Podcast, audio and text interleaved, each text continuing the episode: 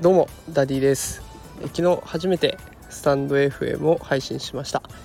初めて配信しましたが早速フォローしてくださる方だとか、えー、たくさん聞いていただける方がいてとっても嬉しかったです、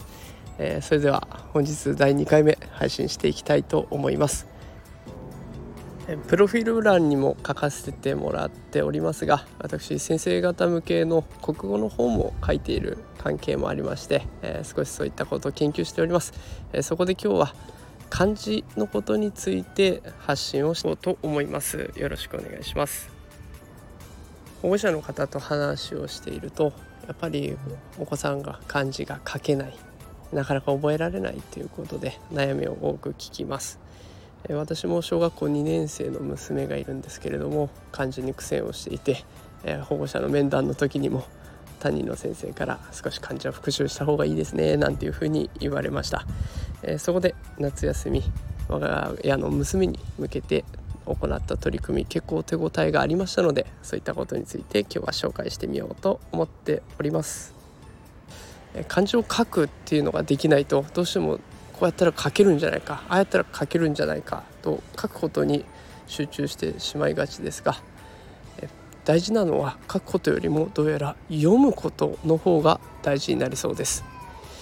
漢字のテストとか漢字の問題を見てみると読み方だけが書かれていませんか。その読み方に沿って漢字を書くと。それが合っていたら丸というようなシステムになっていると思います、えー、我が家でやってみた問題ですが家族の家家という字ですね。それが別の読み方で家来というふうに同時に出ている問題がありました。娘を見てみると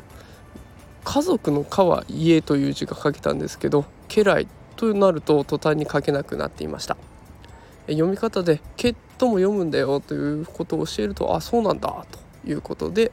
スラスラと書けるようになりました。まずは正しく読むことができる。それが大事になってくるそくるようです。それと合わせて家族家来それぞれ子どもたちはイメージできるかっていうところも大事なポイントになってきます。家来と聞くとうちの娘あのプリンセスの